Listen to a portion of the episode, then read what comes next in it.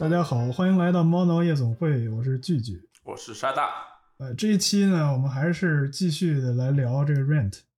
呃，上一次我们主要是谈了很多这个 Rent 剧情方面吸引大家的地方。那我想这次我们就先说说这个音乐的方面吧。行，我觉得这个 Rent 的音乐呢，正如它这个在角色在这个剧情的方面非常多元，它的音乐也是非常多元的。你可以听到各种各样的音乐，当然最突出的还是摇滚 Rock，因为它最初对自己的定义就是 Rock Opera，嗯因为它是基于一个 Opera 改编的一个 Rock 风格的一个音乐剧。你可以听到，特别是开场的那首 Rent，把那个最主要就是我们怎么怎么付房租啊，就是最强力的这么一种呐喊放进去，就很符合摇滚的这个主题。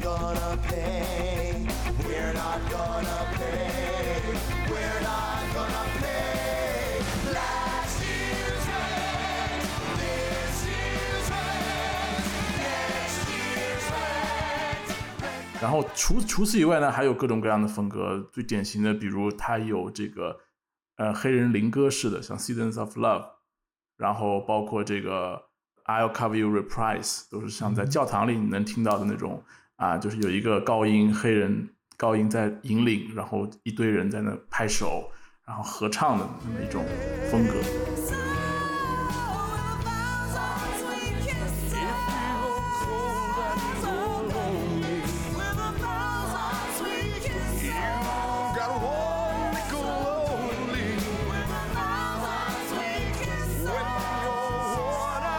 然后除此以外，还有各种各样，比如说像《Tango Marine》是一首很好的一首舞曲，Tango 风格的。然后《Contact》，Contact 是一个有电子迷幻风格的一个作品，所以这个也体现出了这个 Jonathan Larson 非常高超的对各种风格的音乐的这么驾驭的技巧。Jonathan Larson 的音乐是很能这个吸引人的，就是在这个剧的创作之初，就是他刚刚提交到呃 NYTW 去去进一步的申请经费啊，去打磨这个作品的时候，就是很多人就是这样一个意见。NYTW 是一个孵化机构嘛，就是他很多人拿着自己这个不成熟的作品过去，然后他们如果觉得这个作品有发展的空间，他就会给你提供这个金钱啊，提供这个呃人人脉的这些资源啊，让你来这个呃就是进一步的去打磨这个作品。就是 Johnson Lawson 的这个东西过去之后，他的这个呃艺术指导也好，包括后来找的导演呀、就是其他的主创人员也好，这个很多人的意见都是一致的，就是说，呃，你这个作品虽然你的故事还不成熟，因为当时他这个故事就是因为他想包容进去的内容太多了，所以以至于显得非常拖沓，而且这个就是一些逻辑关系之间就比较混乱。他好像是最开始的时候有一百多首歌在里边，然后逐渐的这个减少减少，到最后登上舞台还有四十多首。这个内容他反复的修改这个剧本，这不断的缩减去精炼，但是音乐的部分就是一开始就吸引了所有人。大家就说，虽然你的这个故事很值得修改的地方还有很多，但是你的音乐有这个东西在，就是让大家觉得你是一个值得去打磨的一个作品，就是将来是很有可能成功的一个作品。因为 NYTW 在当时是没有制作过这么大规模的，就是而且是音乐剧的。戏剧的话，这个话剧我们知道它有的时候会可以很简单，成本可以很低，就比较适合他们这种呃 off Broadway 的一个一个一个孵化机构去支持你。但是音乐剧，尤其是像他写的这个，就是人又这么多的一个音乐剧，就很困难。但是他们即使是这样，还是决定就是要支持这个作品。我想其中很大一个原因就是他的音乐确实呃很能吸引人。当时其实有一个很有趣的事情，我想呃，就是因为他们在这个 NYTW 的呃设备也好，就是各种的这个能力也好，就是他们的那个这个这个话筒的数量是少于演员的数量，所以中间就哦发生了，对，就中间就会发生这个在 NYTW 演出的时候就进行了类似于主角是有自己的话筒，但是呃那个配角就就是几个人共用一个话筒，中间还会出现这个呃交换的这样一个场景。因为其实倒是跟那个我们音乐剧社这个学生制作的作品有点 对像，对，就是你可以感觉到这个，就是这个剧其实已经稍微的有点超出呃 NYTW 的制作能力了，但是因为它的这些吸引人的优秀的地方，所以他们最后还是决定要支持这个作品，这一点是很有意思的。对，就像你说的，他在那音乐方面的驾驭能力很高，除除此以外也有很有创新性啊、嗯比较典型的就是《Contact》这首歌，Mm-hmm.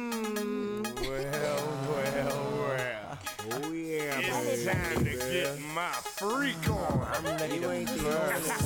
on，一上来把这个有点 pornography 的这种情节放在里面，啊、主主演们在一个白布下面啊、做各种各样的动作，发出各种各样的声音，然后 Angel 再出来有一种飞升的这种一个独唱，到最后呐喊，然后最后死去，然后同时周围的人在像念咒语一样的念一些台词，这个也是很大胆的一种处理吧。对，很前卫的、很前卫的一个写法，而且那个音乐就是他当时这个电子音乐现场的渲染，我想可能是就是你可能在其他地方，在 live house 或者是别的地方，或者在录音带里你可以听得到，但是呃，可能在舞台上还很少，或者是就没有这样的这个作品，所以呃，他当时在 NYTW 演出的时候，就这其实有点历史遗迹了，你可以去看他的那个谱子。这首《Contact》这首歌上面就写着要提前录音，他要、哦，是吗？对他要提前录音的原因就是他在 NYTW 演出的时候，当时的那个就是这个音控设备，这个电子的这个设备不足以让他能够实时的渲染这首歌，你必须得提前录好，你才能演这个这个歌。就是他的这个一些创作在，就是可能在舞台这个演表演的这个行业的人看来，都属于呃之前没有发生过的事情。就是他的设备甚至都不太能支持他的其中的一些设想，呃，但是他还是这样去做了，就是他会呃搞出一些这个很前卫的东西，然后把它就是放在这个自己的作品里。对，而且这种我现在都没看到过类似的作品，就把那种电子的这种渲染啊放到这个剧里面，很难想象九十年代初期会有这种前卫的思想的这种存在。那你有没有哪首歌是特别喜欢的？我在这个剧里面最喜欢的一首歌，不是他的那些很有名的那种歌曲，我最喜欢的是他的《Christmas Bells》。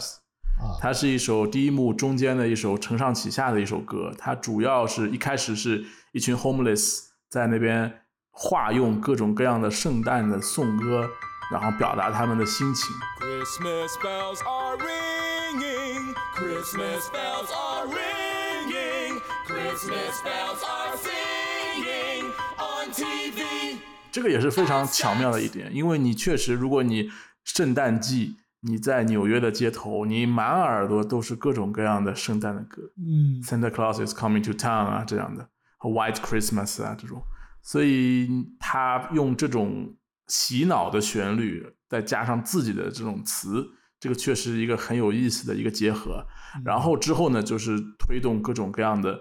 剧情，应该是发生在一个圣诞集市上，因为这个也是纽约人过圣诞的一个经常要去的一个地方，圣诞的一个 market 啊，卖着各种各样的旧货啊，或者是二手的一些东西。这个这个时候，Angel 啊，Collins 啊去买东西，然后还发现了自己丢失过的这个大衣，然后有很多对白。然后同时，Mimi、Roger、Mark 又上场，然后到后面 Benny 也出来，就整个的剧情就在不断的推动，直到最后达到一个高潮之后，Maureen 登场啊、嗯 w h i c h Way to the Stage，然后再引到他下面的那个 Over the Moon 这一首表演。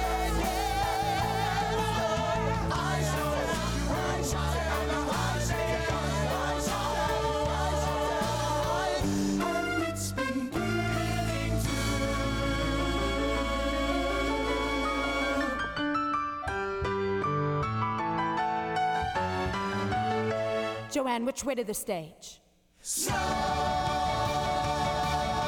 以整个一气呵成，再加上不同人唱各自的词的这种呃结合，真的是非常非常震撼的这么一个歌曲，我觉得。对，这个是我是很同意的。就是这首歌，其实你可以看出来，这个 Jonathan Larson 是具有一个音乐剧的音乐作者的这个呃素质，就是他能写出，他不光能写歌，他还能写出适合音乐剧里这个使用的音乐。特点就是表现在你的这个歌不能光是在唱，而是呃，你这个歌是服务于这个剧情的发展的。比如说，如果你唱的是一个这个这个一个人的一个独唱的一个咏叹的这个歌，比如说一个角色在刚刚开始唱这个歌的时候，他是这样一个心境，但是等这个三分钟五分钟的一首歌结束了之后，他的这个就是心境已经转变了，然后就是呃，足以让他就是继续进行下去，让这个剧情不间断，就是这三五分钟不是说呃剧情停了，然后我就一直在重复。呃，同一个内容在这个里边，然后另外一种表现就是像 Christmas Bell 这样的，这个整个的歌要去推动剧情的发展，从头到尾这个剧情是不会停顿的，呃，它是一直在进行的，就是这一点，尤其是对于像呃 Rent 这样 Sing Through 的音乐剧，从头唱到尾的，你有写这样的歌的能力是很重要的，就是剧情在这个音乐的。进行的过程中也在进行，而且你还不能写的特别的呃刻意，就是说我是为了给他写上一个音乐而去写一个音乐，而是这个你这个音乐放在这个地方，它是很自然的呃在推动的这个剧情。我觉得桑德海姆是不是也是这个风格的一个高手？我觉得对，就是叙事性对对对，他们两个其实这个曲子的叙事性，就是桑德海姆也很强调这一点。他在他的那个，他出过一本书，是他的词的这个歌词的一个一个集，嗯，然后他在里边就谈到这个内容，就是他说你这个写这个歌，就是你要有这个推动剧情的能力，这个是很有很有意思的一点。而且你看到这个桑德海姆和 Jonathan Larson 又是一个这个们导师和学生的关系。对，Jonathan Larson 在他创作他的前一部作品，就是那个 Superbia，他的第一部那个科幻的那个东西的时候，呃，认识了桑德海姆。从那以后，他们俩之间的这个就是往来是比较频繁的。桑德海姆就会经常给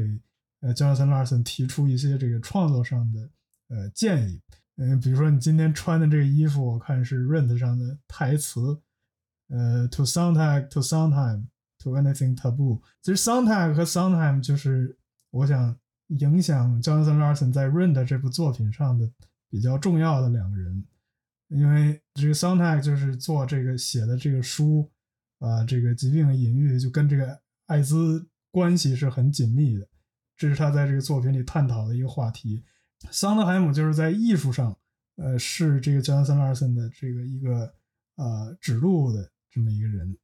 然后就是我觉得比较好的另外一首歌，就是那个呃，也就是这个歌词来源的这个地方，啊，La Vie Boheme，对，La Vie Boheme，它这个歌呃也是同样的，就是首先是在这个这个一个进行的一个剧情里，就是大家来到这个酒馆，然后开始庆祝，然后过一会儿这个就是又进行到后边，比如说那个上次我们也调谈到的啊。这个该去吃这个这个艾滋病的这个药物，呃，对然后后边又继续这个完了之后回来，又继续的进行这个这个这个一个狂欢的这样一个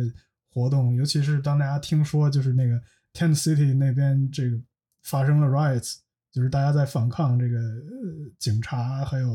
呃这样的一个行动，整个的这个过程是一个动态的。然后呃很热闹的一个这个作品，它中间又呃在致敬各种各样的这个呃对，就是就是其实就是 Bohemian 呃 lifestyle 的大家很这个欣赏的各种各样的事物，然后他就谈到很多的这个内容，呃这个歌也是很有意思的，而且我想还能稍微提到一点，就是跟舞蹈相关的部分，就是他这个 Rent 的呃第一版的这个编舞好像叫做 Yerby。他的这个舞蹈的风格是比较特别的。我们知道，在舞蹈里，这个其实是有一套呃比较固定的这个语言，呃，来表达各种的情感也好，或者是这个想要呃表达的这个呃情绪啊这个东西在这个里边。然后这个耶尔比他就比较他的那套语言可能和别人的就稍微不太一样，他就比较喜欢用这个呃，它叫做 gesture，就是他会去经常的观察大家的动作，就是你在日常生活中的一些动作，然后他就会把这个东西捕捉下来，然后放在这个这个这个这个舞蹈里边。具体的表现在这个《La v i b o m》这首歌里，他也是自己很很很得意的。我想这个一个作品呢，你可以看到这个从头到尾，大家坐在那儿，这个呃做背景做和声的，大家会有一些动作，就是从头到尾不停的，呃，这个手啊还有头，就是他会去做一些这样的动作。这个是他的呃编舞的一个比较精髓的地方。呃，然后呢，其实 Rent 从头到尾的其他地方的这些很多的舞蹈。也都是就是基于同样的原则，就是来设计的。呃，还有一个可能比较有趣的地方，就是在这个 Broadway 舞台上有这个呃桌子，就是那个大的方的这个金属两个三个的那个桌子，就是它从头到尾一直贯穿的，在很多场景里都出现的这个东西。这个是也是一个来自于就是他的编舞的一个呃一个设计，呃比较巧合的，就是他。在《Today for You》那首歌里看到，就是这个演 Angel 的这个演员，他穿着那个高跟鞋，但是他可以就是一下子跳到桌子上，或者是一下子就是跳到桌子上，然后他正好还能落下来，就是做那个盘腿坐的那个动作，就是他就觉得这个很很有趣，很很厉害，就是是一个需要保留下来的一个点，就是基于这样一个设计，他需要一个桌子，于是这个桌子就出开始出现在这个。呃，舞台上，然后后来这个桌子就直接就是被其他的呃这个场景都接收了，就是最后就导致的是每场里都出现了这个桌子，而且它通过就是不同的摆放方式嘛，比如说呃在 Roger 家里的时候，他是那样横着摆的，然后他在这个 La v i Bohème 里是三个好像拼起来横着，对，三个一个长桌。其实就是一群人坐在一起的一个聚会的方式。对，然后在后边 Without You，对，Without You 那三个桌子三个并排的放，就是相当于变成了三个呃并行同时发生的不同的场景，平行时空，对，一个一个一个设计都很有意思。对，包括 Tango Marine 这首，我也是在排的过程中才发现里面有很多有意思的地方，因为我们的舞蹈指导马阿姨。我就看她给我们的那个 Mark 跟 Joanne 在排，她就讲到后面那段 Tango，其实你是可以看出他的这个两个人之间的其实有一点较量的一个高下。他通过这个舞步，你是跳男舞步的还是女舞？因为 Tango 它有这个男女的这个之分和那个对，就领领的和配合的这个之分。然后这两个人就一开始 Mark 可能老是别扭，然后 Joanne 是占上风的。慢慢到后面，就 Mark 开始占上风。The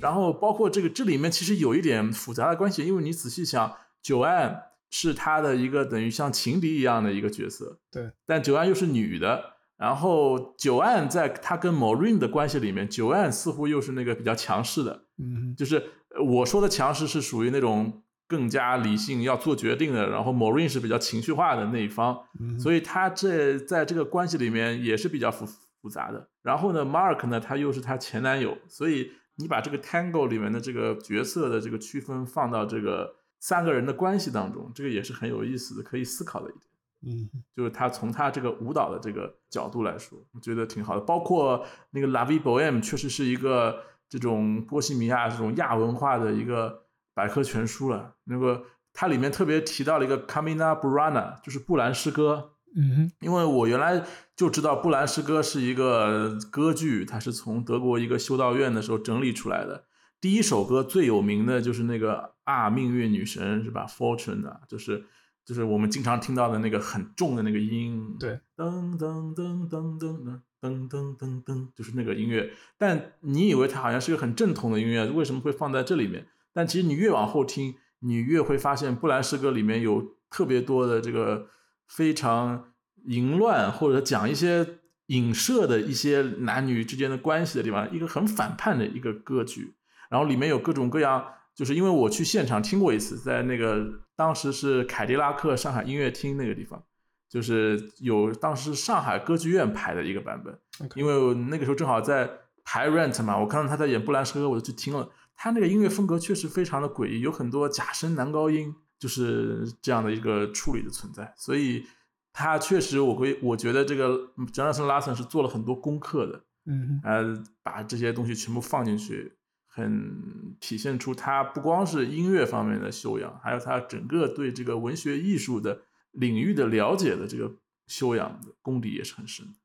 包包括他在 Tick Tick Boom 不是有一首歌也是致敬波西米亚生活嘛，所以他可能很早就想写一首这样的波西米亚相关的一首歌曲了，所以他等于这首歌就是等于像集大成者，把他所有积累的素材都用上了，而且都用的非常巧妙。这个那说了这么多，我们要不要说说他就是有哪些不太好的地方？缺点，我觉得正是他的优点的一个两面性，就是因为他提到了这个这些呃少数群体，这些艾滋病的患者，但是从他第二幕的这个表达来说，我个人觉得他是对这个群体的遭遇呢有一些浪漫化。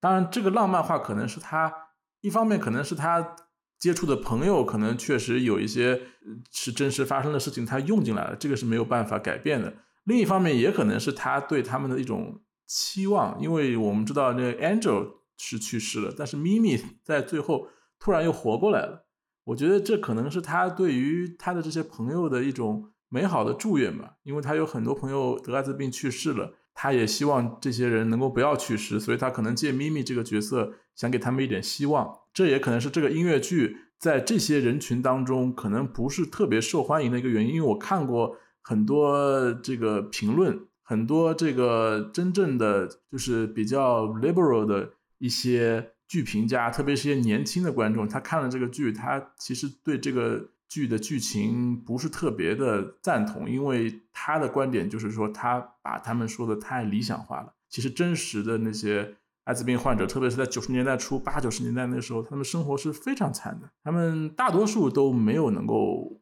活过这个，就是能够活到这个像如今这个有这个呃很充分的药物啊，也有很多监测啊，有很多关怀的这个时代，所以这可能是这个剧的一个问题所在。对，我想这个是可能是对于《Rent》这个剧的最最听到的最多的一种批评了。大家会觉得他这个里边描述，尽管我们上次这个上期节目其实也提到了一点，他在写这个呃《Life Support》那首歌的时候，就被人已经被人指出说你这个对呃艾滋病患者的描述是过于理想化的，就是我没有这样积极的。不是说每天都会这样 所谓的勇敢的面对生活的这个这个状态了，就是然后我们也看到他又做了一些这个剧情上的这个修改，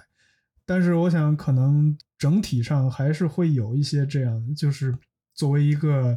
呃没有或者说他当然他自己不会知道自己去世这么早的这个这是完全是一个意外了，就是作为一个所谓的没有得过。这没有得这个病的人去看去这个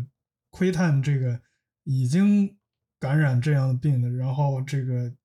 就是生活呃方式和这个所谓的主流是相差很大的这样的人群的时候，他就这个可能不由自主的也会有一些这样的就是浪漫化的或者是这个这个客体化的这样一个视角在这个里边。是，其实，在他的那个自传体的这个就是那个 Tick Tick Boom 里也有类似的情节，就是那里边就演到他有一个朋友，他是同性恋，然后呢，他就是本来两个人都是很这个追求艺术的，就是写这个呃创作音乐剧，然后那个人是一个舞蹈的一个演员，结果后来那个人他就去呃经商了，去一个广告公司去工作，然后他挣了很多钱，然后也搬到就是上东区这个富人住的地方去了，这样的一个。然后呢，呃，那个 Johnson 就指责他的那个朋友说：“你怎么不去追求这个？就是怎么不去追求这个艺术啊？去追求你之前喜欢的那些东西？”结果他的朋友就说：“我前几天才刚刚诊断出我得了艾滋病，就是我是一个同性恋，我本来我的生活就是被人歧视的，然后我现在又得了这个病，于是我根本就不知道我将来还有几天活头。这个时候你居然让我去追求呃艺术，去追求理想，我现在活着。”都是一个困难。我现在就需要钱，我要治病，我要干这些事情，而不是干那些你的这个一个白人的一个呃异性恋的家庭，而且你来自一个比较中产的家庭，就是你的各种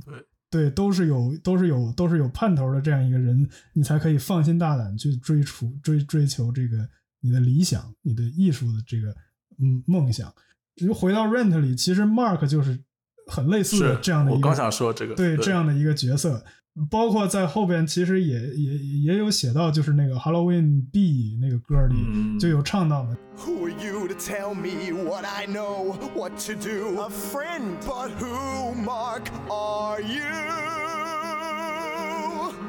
Mark has got his work. They say Mark lives for his work, and Mark's in love with his work. Mark hides in his work. 就是说，Mark 一直是一个旁观者，他在去 看他的这些朋友们遭遇的这些呃各种各样的困难、苦难了，或者说是呃，但是他就是一直是一个这样的旁观者的心态，而且他其实呃，就像这个 Johnson 本人一样，他也有一个这个条件很好的家庭，他也有不断的有这个就是呃好的工作 offer 在联系他。对，如果他是一个真正的一个穷人，一个经历了那样的就困难的一个人，他可能会毫不犹豫的就抛掉自己的理想去，首先要活下来才是更重要的。所以这个时候就可能会有一些这个呃 Jonathan Larson 的主体上的这个这个东西在这个剧的里边，然后当然可能也会包含很多他对他的朋友们的这些就是一个。理想化的一个想法在这个里边，然后导致了他的作品会表现出有这样的一个，你说是问题也好，或者是有些脱离现实的这个程度也好。里边唯一一个值得欣慰的故事，大概就是《Tick Tick Boom》里那个同性恋的朋友，他的原型活下来了，就是没有因为艾滋病去世。对，就是可能。因为在排的过程中，也是发现，就是 Mark 这个角色其实挺难把握的。虽然他词儿最多，但是他仿佛是这些人里面最没有特点的一个，因为他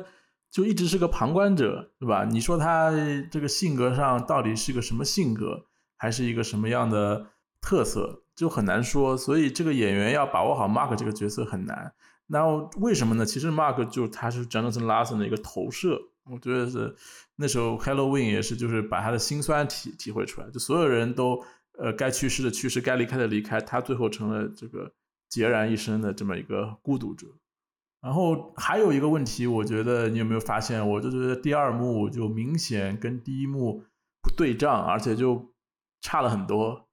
就是第一第一幕其实写的很紧凑啊，从他因为一开始就把这个时间交代了，然后就一直到这个。圣诞，然后就这段时间，然后第二幕开头也还可以是 Happy New Year 嘛，然后结果到后面就开始好像就拖得很长，也有一些牵强的地方，比如 Roger 突然就跟咪咪闹别扭了，然后这个时候 Benny 又出来要照顾咪咪，然后后面又不知道为什么那个 Maureen 跟 Joanne 在大街上遇到就是身体很不好的咪咪，把他带到家里，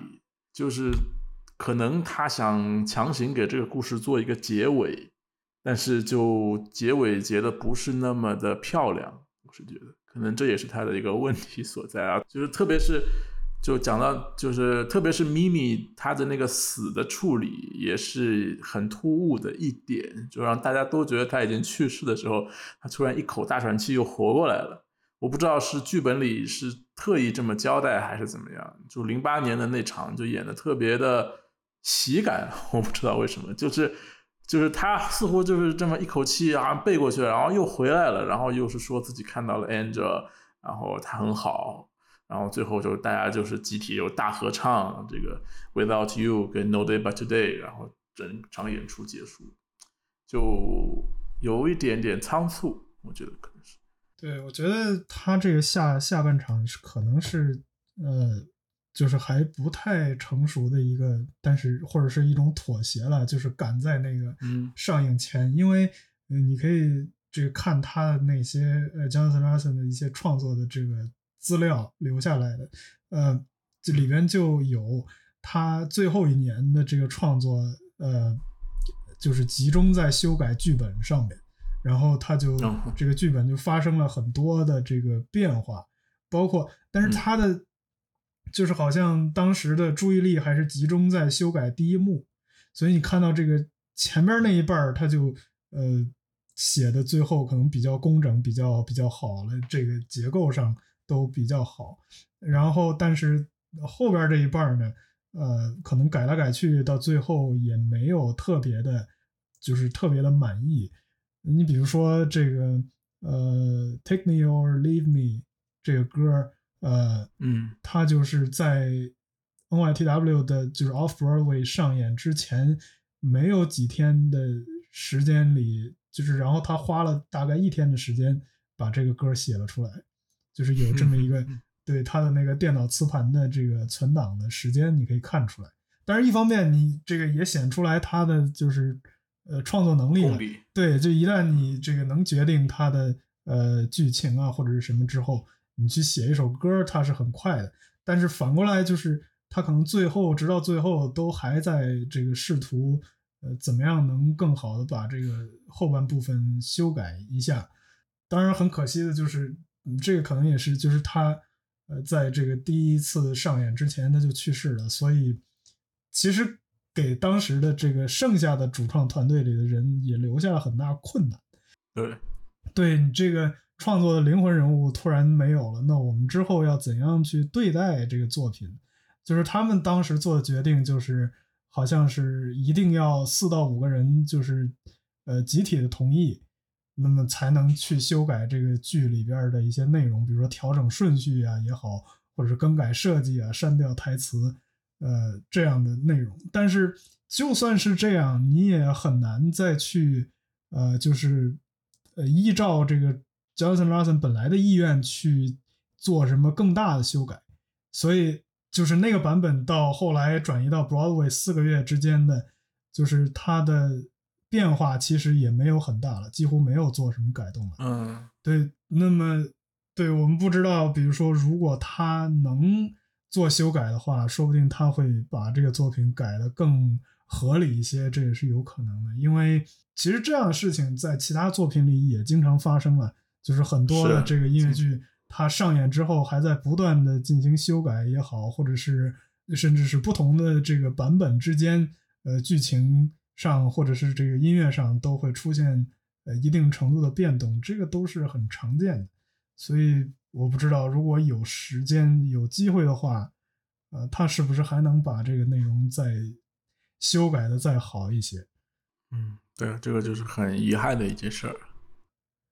其实还有一个很我很想聊的一个内容，就是呃，Tick Tick Boom，呃，我觉得那个啊音乐剧和、呃这个 Rent，我们今今这两次聊到的，包括这个呃 Jonathan Larson 的呃这个创作的生涯，都是很有关系的。简单介绍一下吧。Tick Tick Boom 有的时候中文会翻译成倒数时刻，这个是 Johnson Larson 的一部半自传性质的一个作品。最早的时候是一个独角戏，在一九九零年前后，就是当他这个完成了 Superbia 的创作，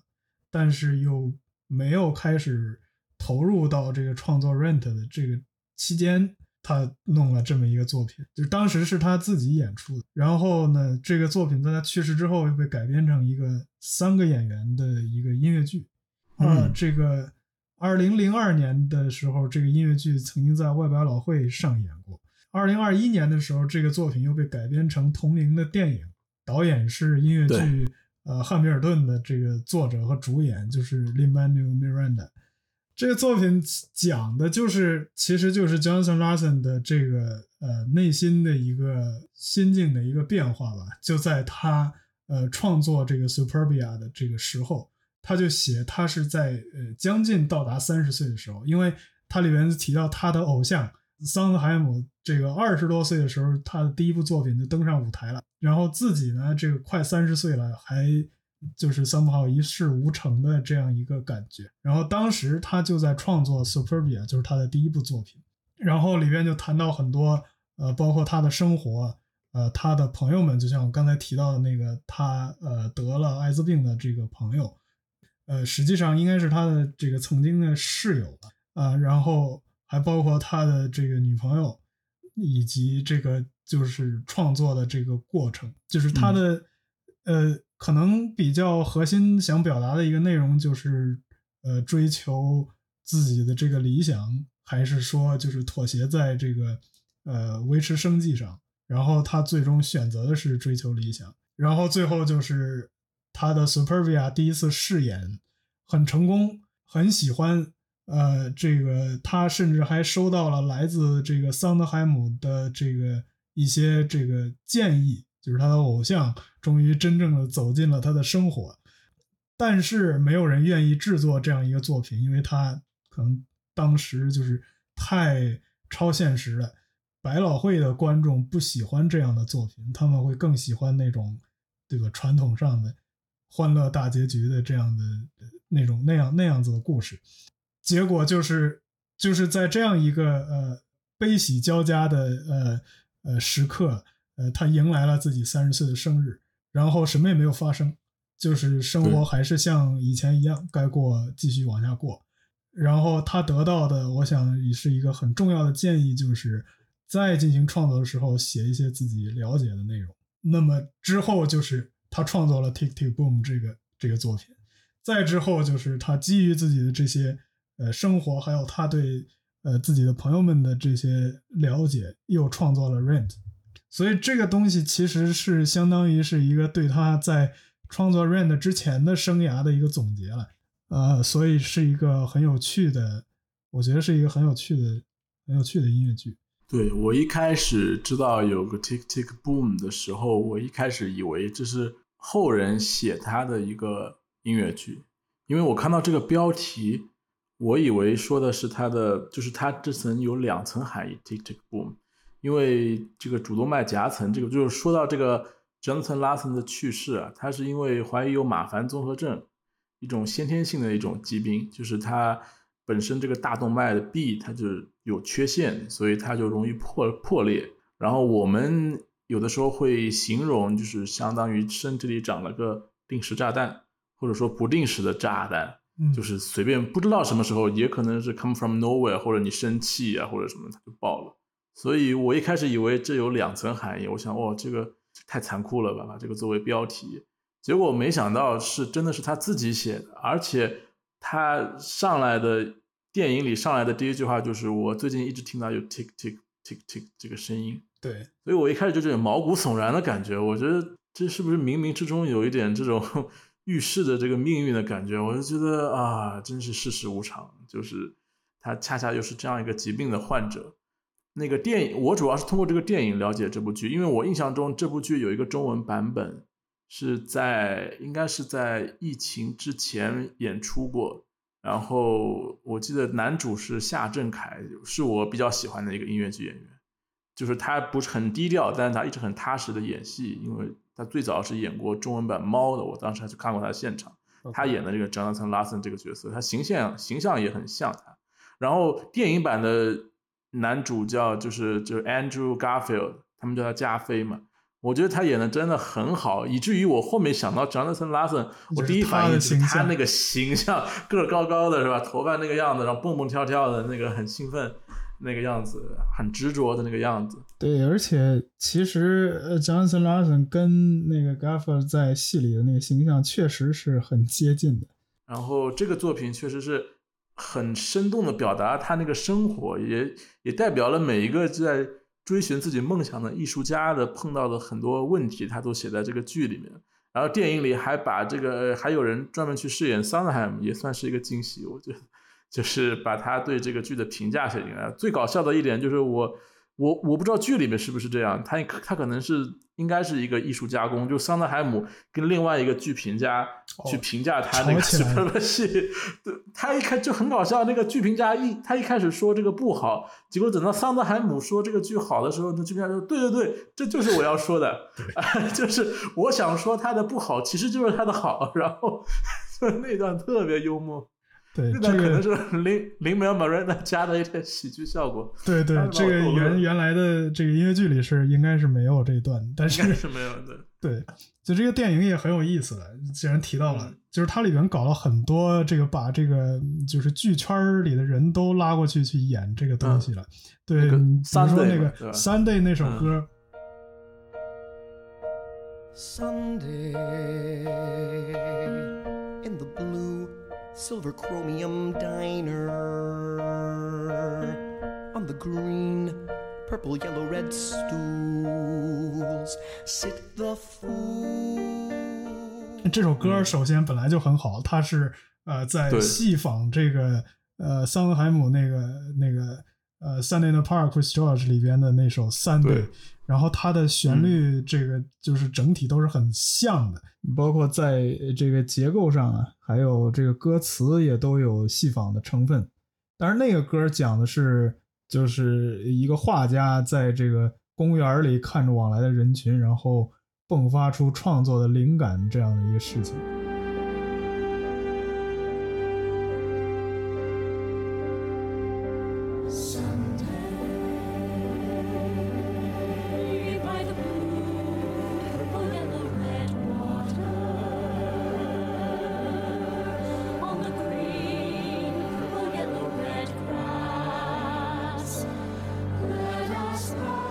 他这个歌唱的是那个他 Sunday 在这个 diner 里打工的时候，然后有很多人，你这个周末你还不在家歇着，你还是过来吃东西，然后他就写了这么一首歌，很搞笑的一个作品。它的旋律有点模仿 Sunday，但是它的旋律是呃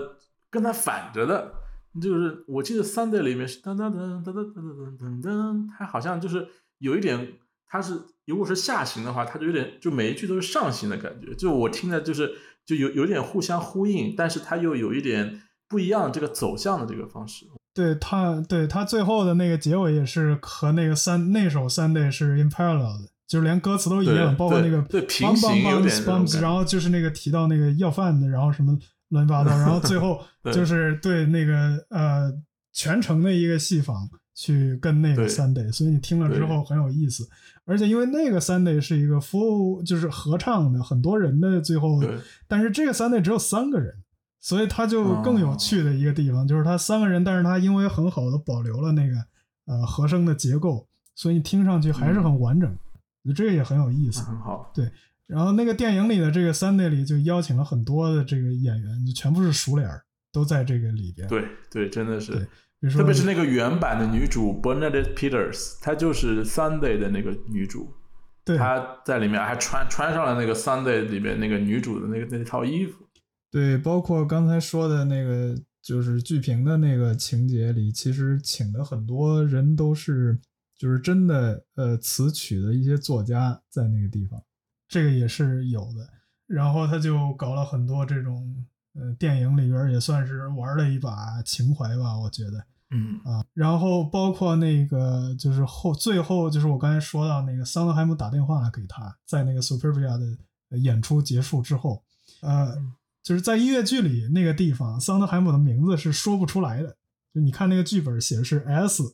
杠，然后、哦呃对 S 然后杠，就是然后那个演员表现的就是因为他很激动嘛，他知道这个人在给我打电话，对，说不出来的。对，然后在电影里边这个地儿很有很很很感人的地方是，那个电话的录音是桑德海姆本人录的。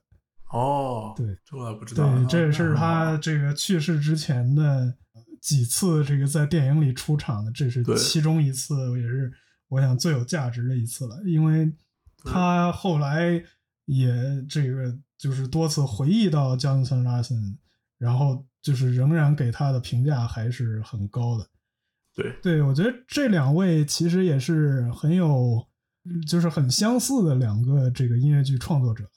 对，就是比如说他们两个都这个很有这个写呃歌的这个能力，呃，在这个 Tick Tick Boom 里就是有那么一首歌叫 Sugar，电影里没有，但是在音乐剧版本里有，就是他他讲到这个呃他要补充能量，他就喜欢吃甜的东西，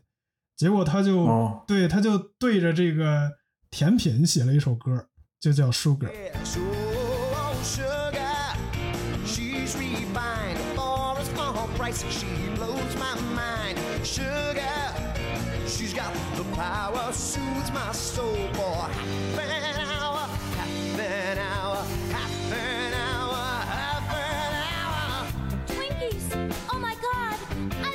这个是一个完全没有什么内容的一首空白的这个歌，但是他们能把这个歌写的很有趣，就是让人愿意听下去。呃，桑德海姆也有类似的这个创作，就比如说那个呃 Pacific Overture 里有一首歌叫《Someone in the Tree》，呃，它讲的就是、就是一个相当于是回忆历史事件了，然后有两个人都说自己这个看到了那个场景，但是他们又想不起来自己看到的是什么，所以这个两个人就唱了一首什么也没说的一首废话的一首歌。Pardon me, I was there. You were where? At the treaty house. At the treaty there house. was a tree. Which was where? Very near. Over Maybe here? over there, but there were trees then everywhere. May I show you there If were you trees then please. everywhere. But you were And I was there. there. Let me show 但是呢，就是因为他写歌的这个技巧在，所以就算是一个什么也没讲的歌呢，但是就是作为观众，你听上去还是很很，就是你没有会觉得很很厌倦，就是仍然能让你保持这个兴致去听他写出来的这些东西。然后，对吧？还包括我们之前这个刚刚说的，就是 Jonathan Larson 他写 Rent 的时候，这个音乐风格有很多。那这个桑德海姆的作品里，其实音乐风格也有很多，就是他能驾驭各种各样的，比如说，呃，《Into the Woods》里有这个呃 rap，就是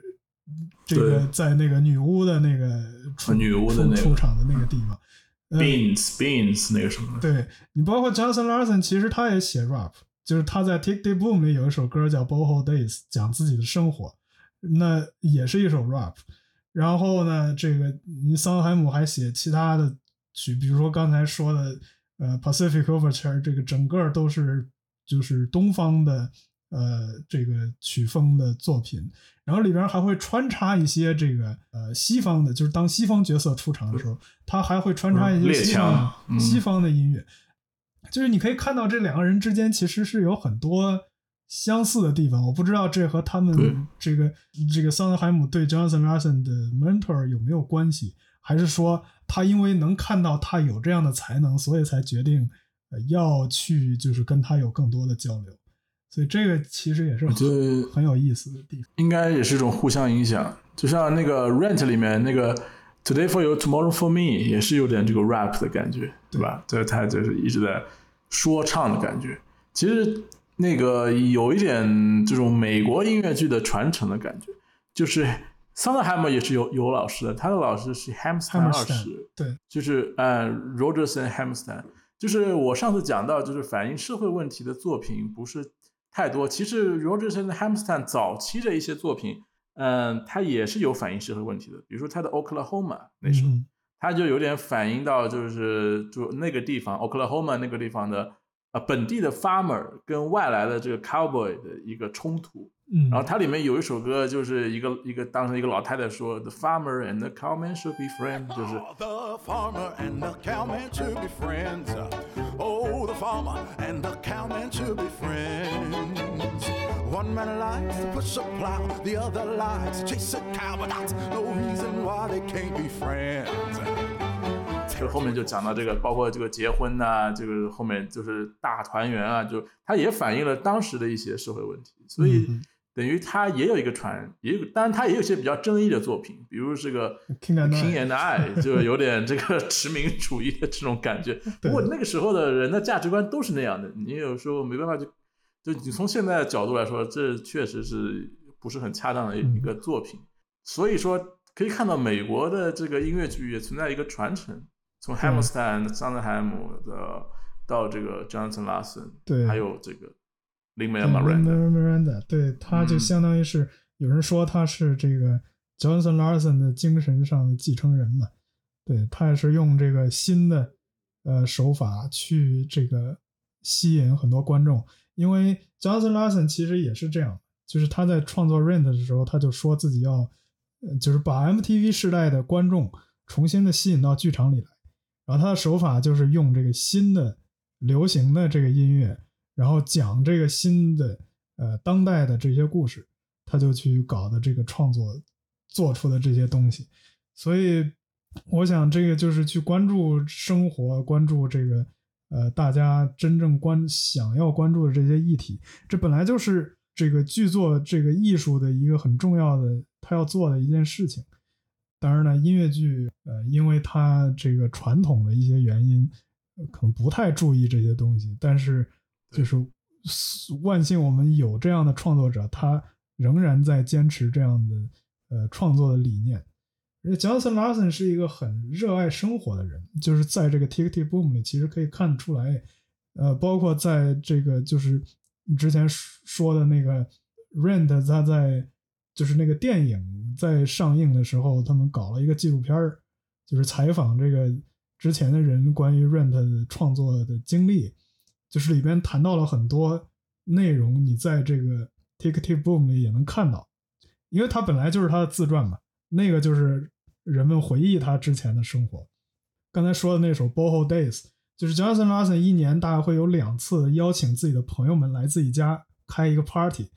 然后他的那个活动就是他邀请的是各种各样的人，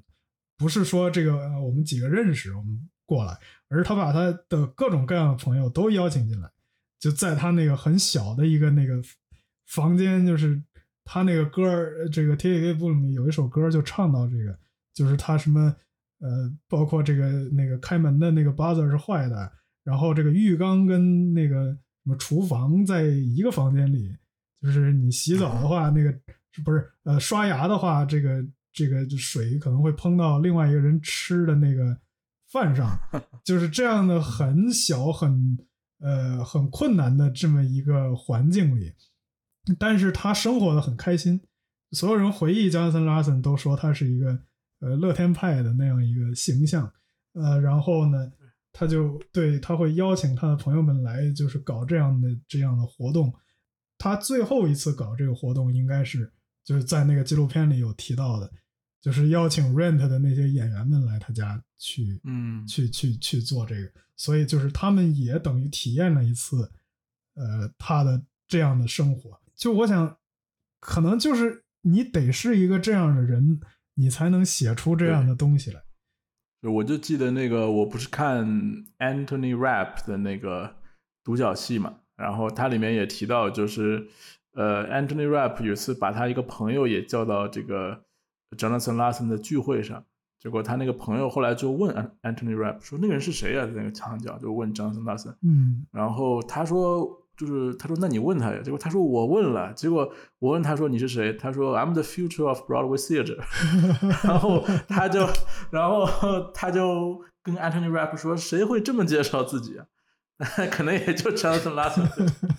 这么介绍自己。对，哎，想想也是很可惜。讲一个趣事儿吧，就就讲个讲个趣事儿，就是我们不是排 Rent，结果还拿了个奖，是七木办办的一个奖。当时我还去，应该是去是哪个地方去领奖，当时我们剧组的人也都去了，还有我太太也去，当时还是我女朋友嘛。然后我就拿到这个奖，我要讲一堆话，然后最后我就说，这个剧我还要特别感谢一个人，就是后来是那个 Mark 演 Mark 的那个演员告诉我，他们都看向我的 女朋友，以为我要说他，结果我就说我要感谢 Jonathan Larson，然后就是大家都很失落的感觉，但是后来我就说你 Jonathan 们还有这样的渊源。对。对，但是我就觉得一个加一个人会比较好，当时就是想着要感谢 Jonathan Larson，嗯多少钱一支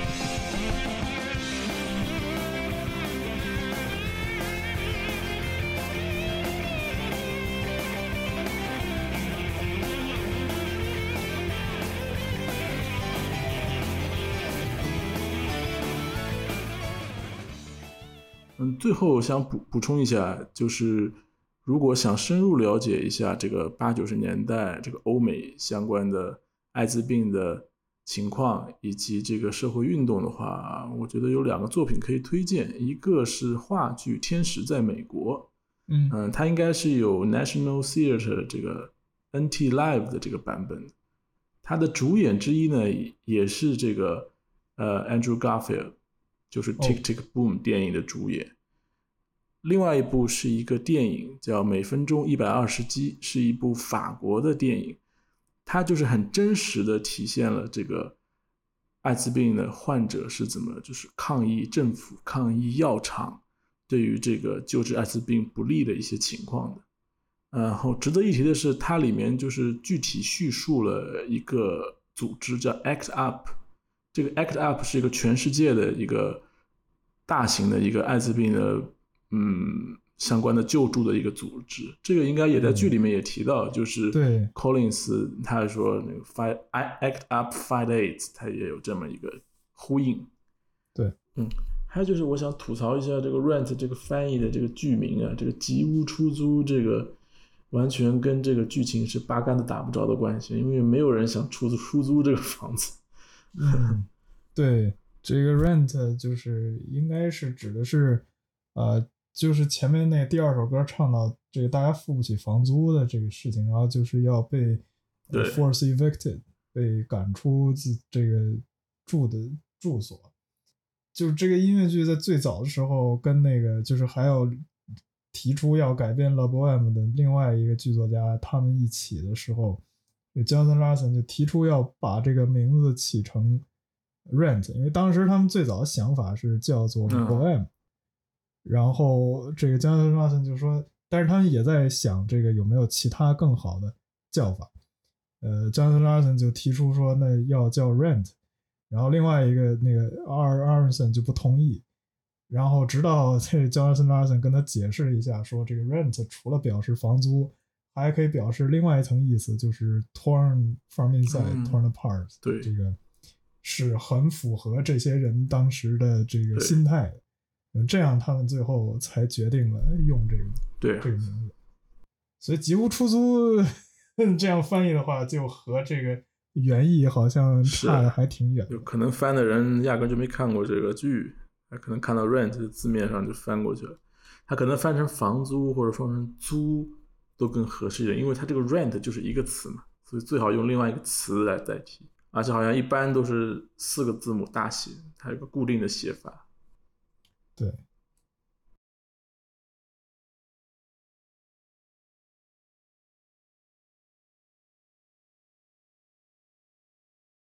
，Rent 上演之后，就是非常受欢迎，这个轰动吧，而且也是，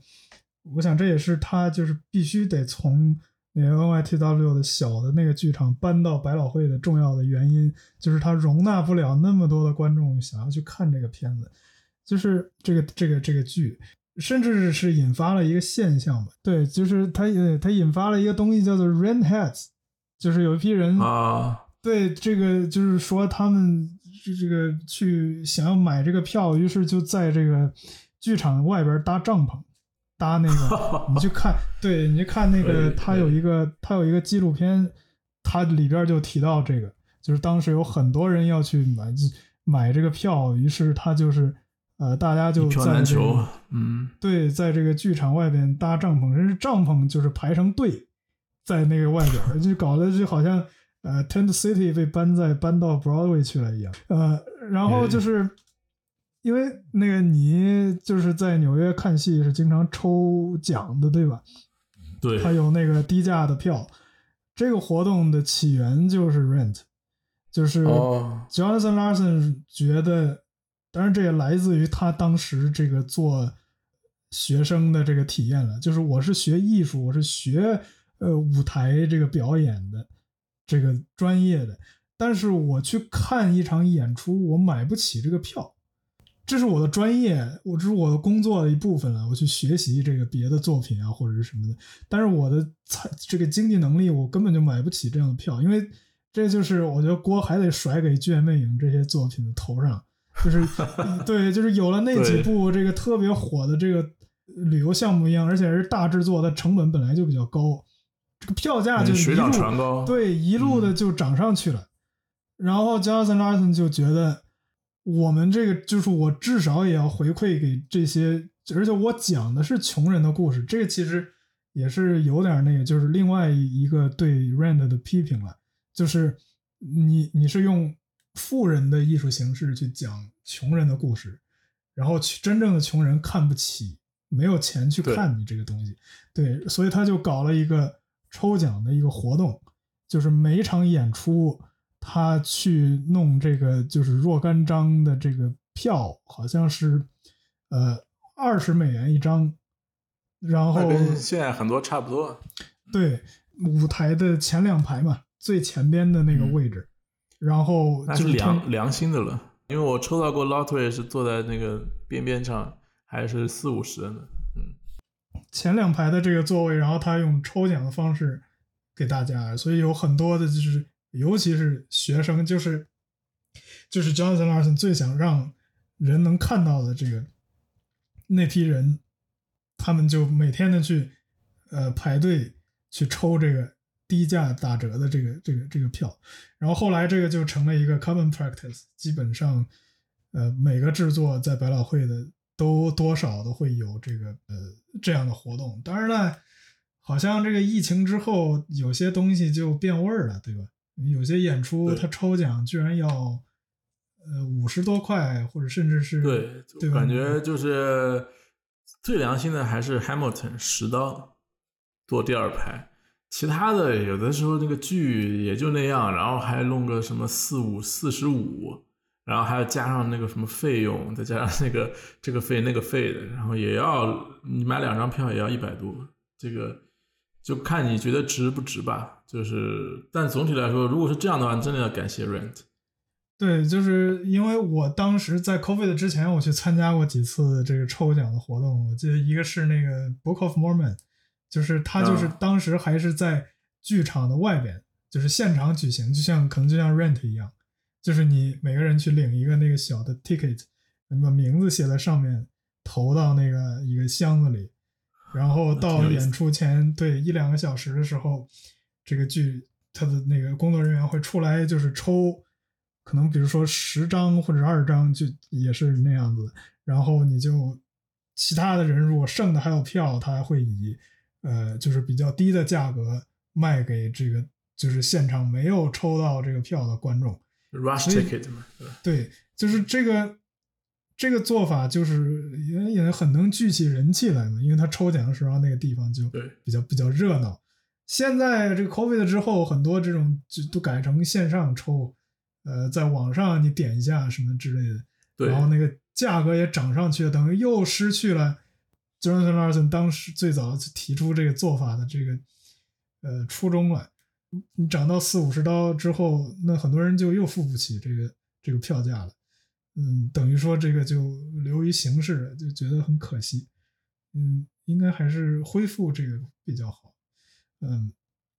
对我也抽过一两场，坐在站在最后一排的。还能站着。呃我知道有的剧有站票，但我从来没有买过站票。对我买过那个《摩门经》是站票，以前是，我不知道哦现在是不是。然后还有我们是坐在那个 box office 那个有点 restricted view，就是你要伸凑过去看，才能看到这个很多形象。OK，就是你可以看那个那个那个哦，Hamilton 的票好像也是站着的，还是现在也有我，但我们的十刀的就是坐第二排，还是挺值的。对，因为你去看他那个剧场，就是一楼最后一排的那个呃扶手上面是有是有号的，哦，那个号就是 你的你的对你的站位的这个号，就是一个一个人？Phantom 好对像以前也有，呃，我看 Rent 的时候有一场是坐在第一排的，抽奖抽到的，嗯这个很有意思，体验实在是非常的呃深这个震撼，呃，就是那个演员的口水是会喷到我的脸上的。你你看过几次 Rent？我看了三次吧，就是是同一个 tour 吗？对，正好是两个版本，啊因为它有一个啊二十周年的 tour，、呃，演到二零一九年，然后我是二零一九年去看的，看了两次，然后呃，其中一次是抽奖，就是那次。然后他的二十五周年 tour 就是只举行 live 视频，不是那个电视直播的那次，啊，呃，然后我又看了一场，是在 COVID 之后，然后这也很有意思了。就我突然想到那个呃，评价这个 Rent 的音乐的这个呃震撼，就是划时代这个之前没有人做过的事情，就是呃，他们当时去测那个呃剧场里的那个噪音程度，噪音程度就是这个响度了，啊、然后 Rent 的对响度是一百分贝，